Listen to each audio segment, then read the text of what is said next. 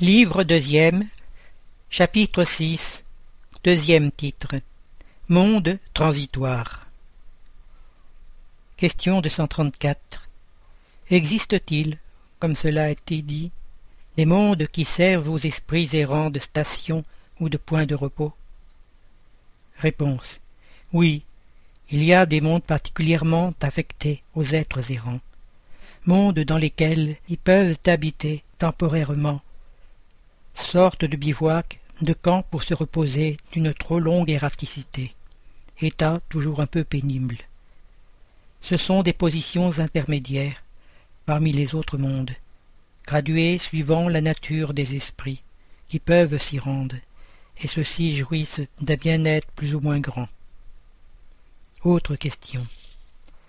Les esprits qui habitent ces mondes peuvent-ils les quitter à volonté? Réponse. Oui, les esprits qui se trouvent dans ces mondes peuvent s'en détacher pour aller où ils doivent se rendre. Figurez-vous des oiseaux de passage s'abattant sur une île, en attendant d'avoir repris des forces pour se rendre à leur destination. Question 235. Les esprits progressent-ils pendant leur station dans les mondes transitoires? Réponse. Certainement, ceux qui se réunissent ainsi. C'est dans le but de s'instruire et de pouvoir plus facilement obtenir la permission de se rendre dans des lieux meilleurs et parvenir à la position qu'obtiennent les élus. Question 236. Les mondes transitoires sont-ils perpétuellement et par leur nature spéciale affectés aux esprits errants? Réponse. Non, leur position n'est que temporaire. Autre question. Sont-ils en même temps habités par des êtres corporels? Réponse. Non. La surface est stérile. Ceux qui les habitent n'ont besoin de rien. Autre question.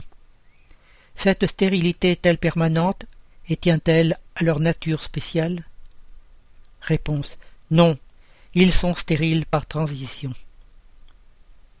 Autre question. Ces mondes doivent alors être dépourvus de beauté naturelle? Réponse. La nature se traduit par les beautés de l'immensité, qui ne sont pas moins admirables que ce que vous appelez les beautés naturelles. Autre question. Puisque l'état de ces mondes est transitoire, notre terre sera-t-elle un jour de ce nombre? Réponse. Elle l'a été. Autre question. À quelle époque? Réponse. Pendant sa formation. Commentaire. Rien n'est inutile dans la nature. Chaque chose a son but, sa destination. Rien n'est vide. Tout est habité. La vie est partout. Ainsi, pendant la longue série des siècles qui se sont écoulés avant l'apparition de l'homme sur la terre, durant ces lentes périodes de transition attestées par les couches géologiques, avant même la formation des premiers êtres organiques, sur cette masse informe, dans cet aride chaos, où les éléments étaient confondus. Il n'y avait pas absence de vie. Des êtres qui n'avaient ni nos besoins, ni nos sensations physiques, y trouvaient un refuge. Dieu a voulu que, même dans cet état imparfait, elle servît à quelque chose.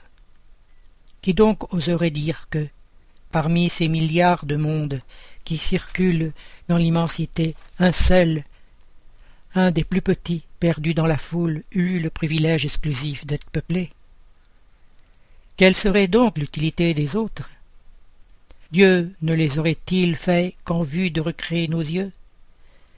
Supposition absurde, incompatible avec la sagesse qui éclate dans toutes ses œuvres, et inadmissible quand on songe à tout ce que nous ne pouvons apercevoir. Personne ne contestera qu'il y a dans cette idée des mondes encore impropres à la vie matérielle, et pourtant peuplés d'êtres vivants appropriés à ce milieu. Quelque chose de grand et de sublime, où se trouve peut-être la solution de plus d'un problème.